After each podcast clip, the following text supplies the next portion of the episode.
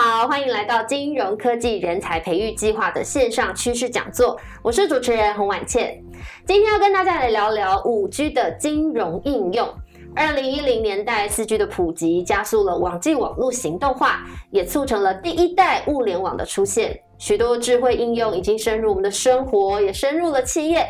那在二零二零年之后呢？终端的电子产品随着五 G 逐渐普及，加上 AI 的结合，新一代智慧物联网 AIoT 的应用也越来越成熟了。究竟五 G 的应用对于金融科技是有什么样的影响呢？今天的趋势讲座，我们要带您一起来了解五 G 的金融应用。首先为您来介绍今天邀请的来宾，阳明交通大学管理学院院长钟慧明钟院长。院长你好，哎，晚见好。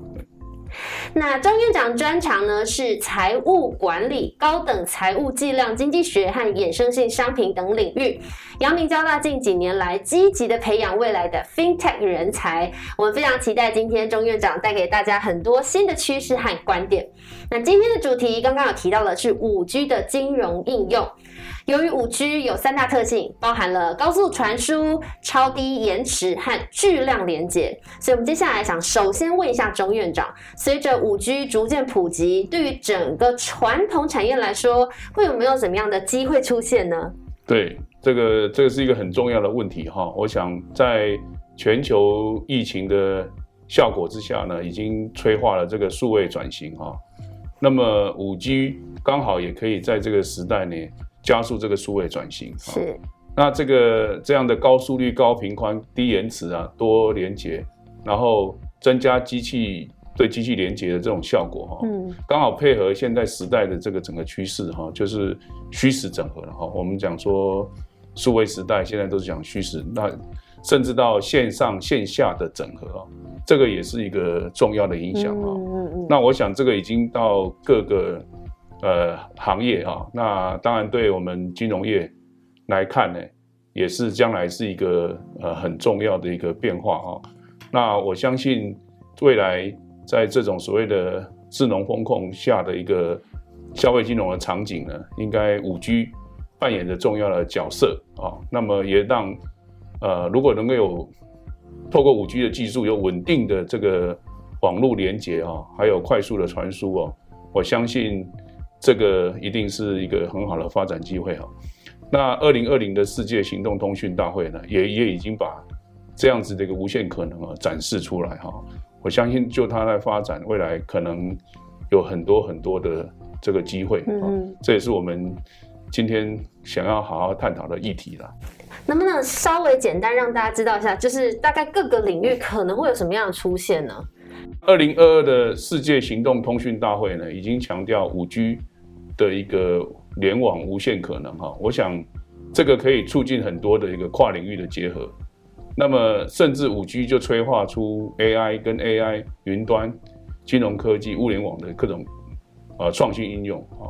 那么它也可以应用到我们所有的所谓的电子的一个 device，就是手机、笔电啊等等的一些装置啊，甚至可以延伸到 NFT 啊。啊，在做相对应的连接，那这个就是一个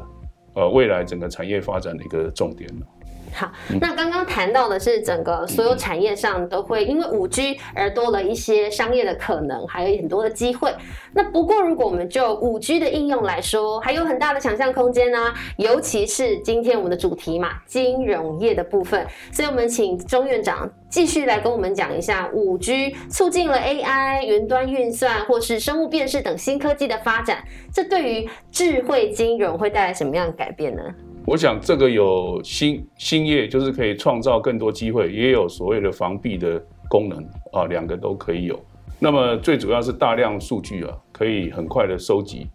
快速的这个回传哈。那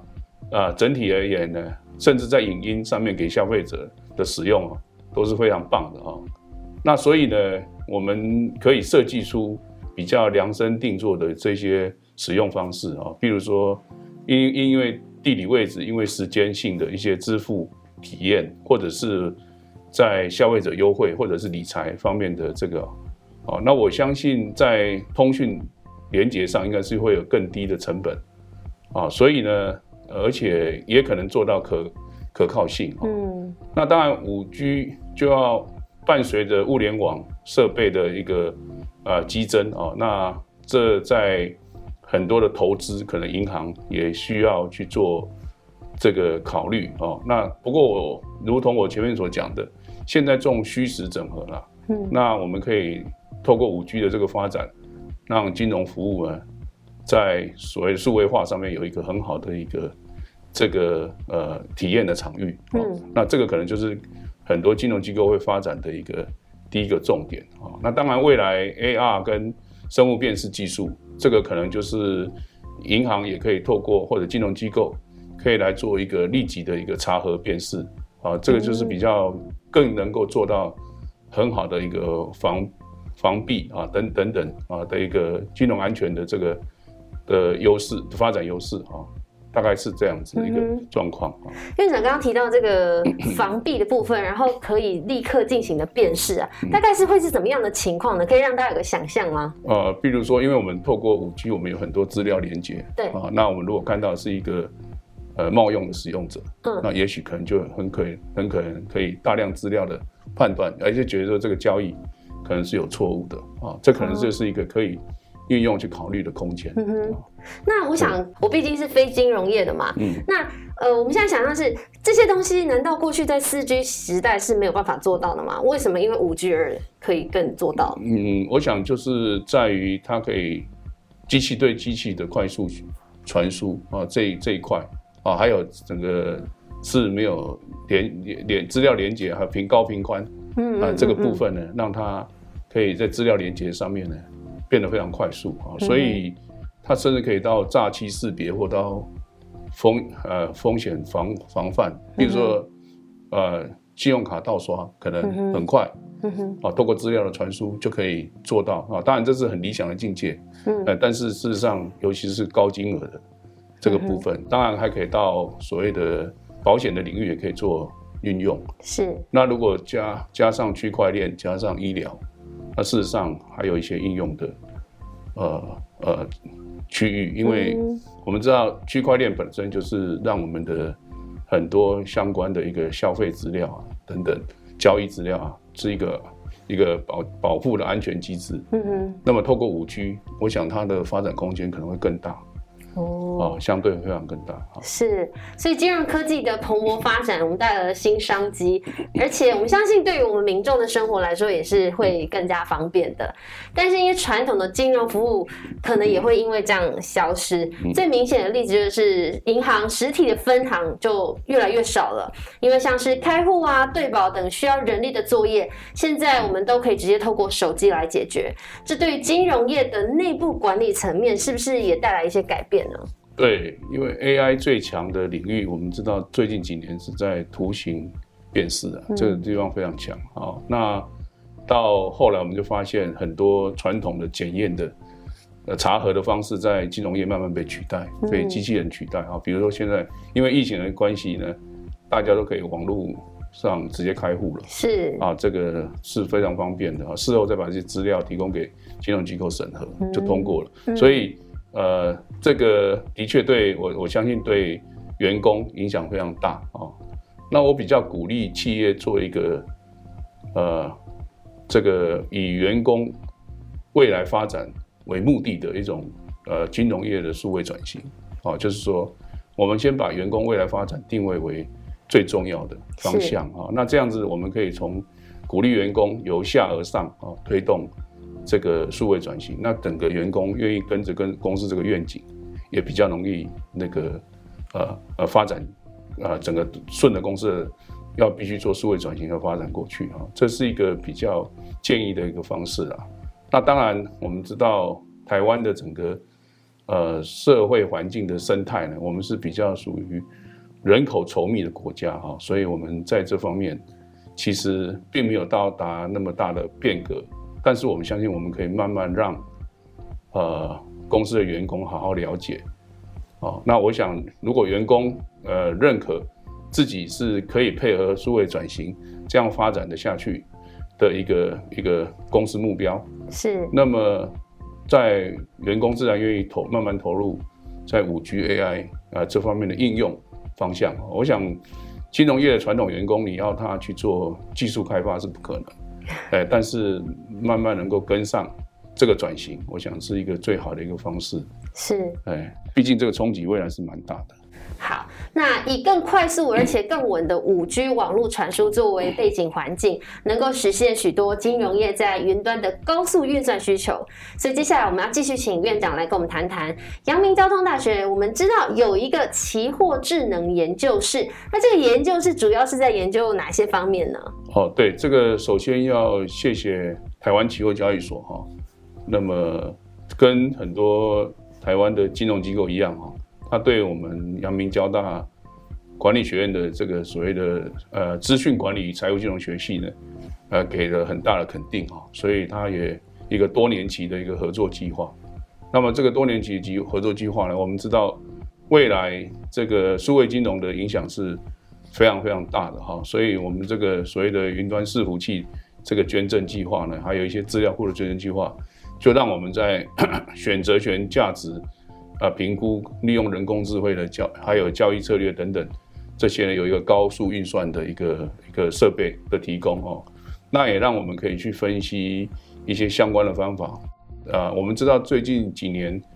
在金融业，像去年金融业碰到所谓的券商撞库攻击啊，这个就是很多我们国内很多呆滞的这个没有用的股票交易账户，那这些股票交易账户因为这个。呃，没有用。那刚好有一些骇客要抓到这些账户，那做来做呃一些不好的交易哈。那其实让券商承受很大的风险。好，那去年也造成一些影响，我们也做一些相关这方面的研究。啊，那另外量子啊电脑的演算啊，这个未来我们可能也可以搭配五 G 时代啊，把这演算结果啊，透过快速传输的方式来做及时的这个呃一个及时的这些应用啊。所以，像去年以来，啊，台湾的交易所都开始推动逐笔撮合，那么这是符合国际趋势，哎，但是我们知道，过去从中美美中贸易战以来，到疫情啊，到现在的地缘政治、乌俄战争等等，这个其实造成市场交易的波动是非常大的，嗯，对，所以怎么样去做一个价格稳定机制的设计，好让价格不会因为市场波动大，流动性需求高而产生滑价这些效应，让让交易者认为价格是比较公平的一些报价。啊。我们有一个计划，也在协助期交所完成这个啊工作啊。这都是我觉得是一个很好的一个产学互动的一个一个模式啊。那也谢谢台湾期货交易所啊董事长像吴志新董事长，他也非常认可。我们学学校的这个这样的发展啊，那其实也对我们未来人才的培育啊，产生不不少的贡献。我相信我们阳明交大绝对可以训练出符合这样的需要的一个重要的人才啊。是，所以等于这个研究室也是刚好搭上了这个五 G，现在这个大家很需要说，还有更多的应用场景出现嘛。是是。所以刚刚提到的就是像五 G，其实串起了 AI、云端以及大数据的运算。但是这也代表着我们必须要把一些机敏资讯可以上传到网络嘛？就像刚刚院长有说，你们必须要去做一些分析，去运算出来。那像如果对照到一般的呃，比如说我们银行面对客户来说，客户的个资等等这些也都会上传上去。所以对于金融服务来说，风险控管是不是就带来了挑战呢？对金融服务来来说的话，我们知道过去十年来。资讯安全的议题就非常非常重要。是。那么网络骇客啊等等，再加上所谓数位货币的兴起啊，他们以前勒索是比较网络勒索，嗯，是不容易拿到钱的。现在因为有数位货币 啊，所以网络勒索、数位货币是不是变相的鼓励网络勒索啊？所以尤其资讯安全议题，那我们也知道主管机关 现在很重视这些议题了，因为金融业是要很重视信誉、信用。的机构哦，所以如果你的交易平台本身的可信度哦是被质疑的哈，那就会就是比较辛苦了。那我觉得五 G 也许可以呃应用到所谓的智慧监管，嗯，应用到智慧监管哈，因为这个会把会会可以做，但当然因为五 G 哦，我们 device 哦就是所谓的 machine 哦的频使用量又变大了哈。那我们知道，台积电是台湾最先进做这个 IOT 智慧制造最强的哈。那那台积电在呃三四年前也发生过很大的骇客入侵这个 device 哈，所以我想金融机构呃应该利用这个呢，除了发展自己的机机会以外，也把能够训练出自己智能风控的能力。那这样你的消费金融才能做得更好，因为我们刚刚讲的所谓的虚实整合，线上线下透过五 G 来完成更好。那这个部分就是消费金融的地方嘛，啊，是。那么消费金融如果能够搭上你的很好的智能风控，哈，那我想就是会会给消费者一个很好的一个新的金融体验运用啊。譬如说，我简单举一个场景，我们去美术馆，是。那因为有五 G 的关系，它美术馆就觉得已经感受到你对这个作品很喜欢，那他就马上发了一个 NFT 给你，那你用手机一按。因为五 G 的资料都很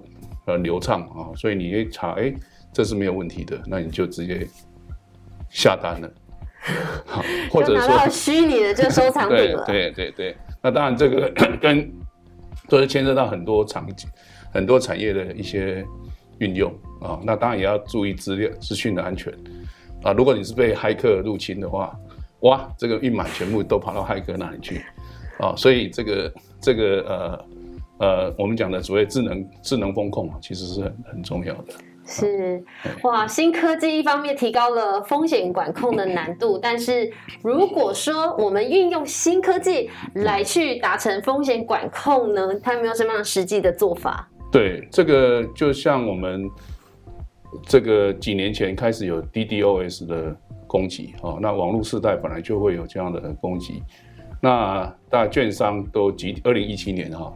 有一个集体被攻击的这个事件啊，那有十三家券商呢就遭受到攻击。那我们后来发现还有一些银行也遭受这个这个一样是一样类似的攻击哈，甚至是网络的一个勒索。嗯，好，那这代表着台湾的资讯系统也需要做一些升级。哈，那我觉得公司投资于金融机构投资于资讯系统呢，基本上呢还是相对利多的。嗯啊，相对利多了，因为呃呃，国际上呢，这些呃所谓的治安骇客这些等等啊，其实是各年各度各个企业在做攻击啊，所以呃，我相信呃，以台湾的这个所谓的资讯人才的能力啊，如果金融机构适当投资在这上面，哦，事实上是不错的哈。那这方面，另外一方面是呃，金融交易者哈，或者是客户的一些教育。也需要，因为客户本身就要经常注意自己的账户安全，尤其是你的金融账户啊。那这个部分呢，其实是很需要的。那当然，我也很钦佩金管会也有成立一些呃跨跨跨部会的一些单位哈，来做这个事情啊，这个是很重要的哈。因为我们国家也把治安作为一个重要的一个发展议题，毕竟我们是一个科技党的国家哈。那我们的呃，我们帮全世界很多软体公司开发了出开发出像 Facebook 啦、Google 啊，啊，这个所谓的 Amazon，这都是全世界重要的软体公司。我们台湾其实提供他们很多这种硬体的 solution。那我们本身应该也把我们这个自然产业经营的非常好。那金融业可能就是真的是，尤其将来如果要国际化啊，事实上就是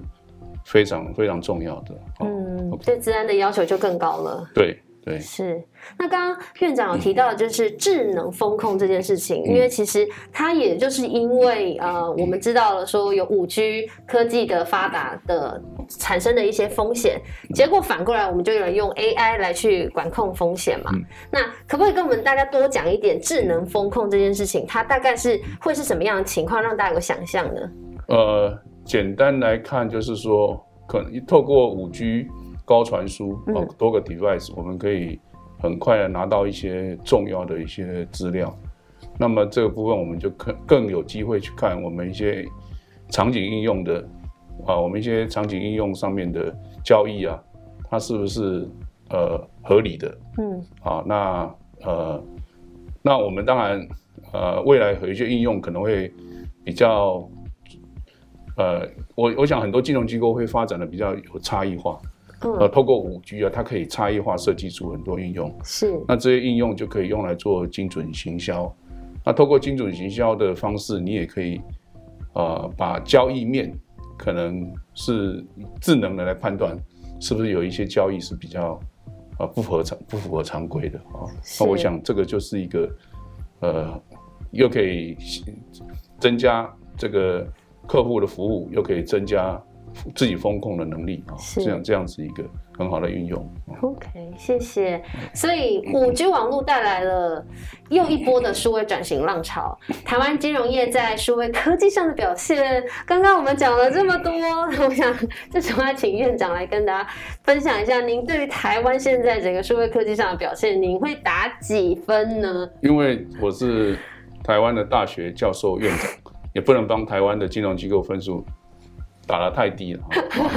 不过我大概比较保守的给了八十分哈，那表示以后还有一些成长的机会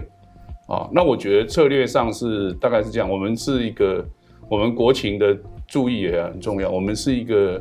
不是属于地广人稀啊，就是像美国、中国都是地地广人稀啊，对，就是地理位置很大，但是城镇距离很远。那台湾是人人口比较稠密的，所以台湾。特色是人情味了啊，所以这个金融金融业也许不会让这个所谓的在数位科技浪潮上影响太大，但是我想有一个特色是，呃，目前主管机关也允许所谓的这个呃呃 这个所谓的有一些实验性的一些金融机构、小型金融机构的存在哈。那这些实验性的小型金融机构，其实当他们有发展出很好的机会。技术啊，我想他们，因为他们受限于他们的营运规模，那我们我们会鼓励他们多跟金融机构合作，因为金融机构有的是通路啊，有的是通路，那么这是一种策略上的一个呃，就所以监理沙盒上面可以允许的金融创新呐，那我觉得应该未来多鼓励几个五 G 应用的方向啊，那甚至金融机构也可以自己来申请。那么这个可能会更快速的这个呃促进这个整个的发展，那也让金融新创跟金融机构创造一些合作的机会，这是我最大的一个建议。因为金融机构本身有很多创新的两难，上面所讲的一些包袱。那么如果我们可以让独立性的一些实验性的金融机构，那它又有一个不错的场域来做发展，那最后两个是。透过互补上的合作，来壮大整个台湾的金融业啊。那我想啊，这科技业这几年表现这么好，如果说未来在这个部分可以在这个呃发展的更好的话，相信对台湾整个经济发展是非常不错的。好，那院长刚刚讲八十分，但是您提了一个关键字，你说保守来打的话，所以如果说做到了哪一件事情，您觉得这个分数会很快的增加很多呢？对，我相信在五 G 加上金融科技这上这这部分呢，呃，我想在普惠金融上面应该可以多加强了，啊，因为其实事实上全世界的一些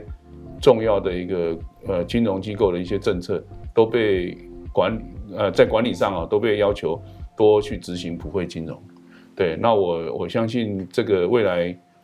建议一些金融机构跟电信商呢。多做一些合作哦，那能够促进在普惠普惠金融上面的一些应用哈。那现在其实大概都只停止在支付上面啊。那我觉得五 G 的时代，也许呃蛮多的金融机构可以多朝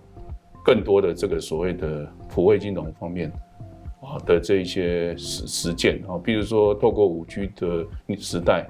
我们一些所谓的。呃，应用场景啊，其实可以去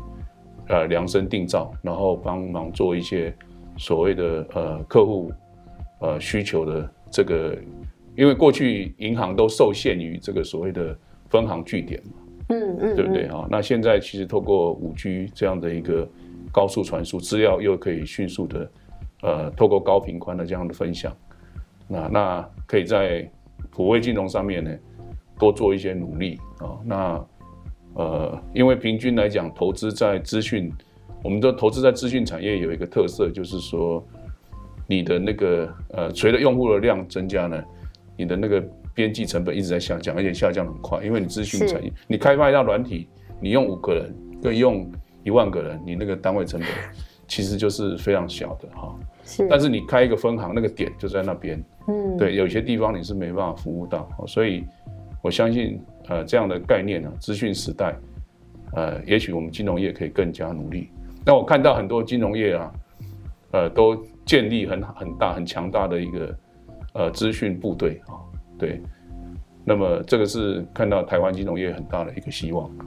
啊，我也觉得未来应该可以发展的非常不错。好，我们谢谢钟院长的分享。这八十分对我来说算是不低啦，但是我们可以再加油一下。那过去从四 G 的普及催生了 OTT 串流服务，改变了很多人的生活习惯。现在有了五 G 高速传输的发展，势必也会让我们的生活产生了变化。那当金融业也跟上了脚步之后，会如何推出更创新的服务，或是如何让内部管理更有效率呢？我们就拭目以待了。今天的线上趋势讲座到此告一段落，我们再次谢谢钟院长跟我们大家分享了这么多五 G 的金融应用。我是婉倩，我们下次再见，拜拜。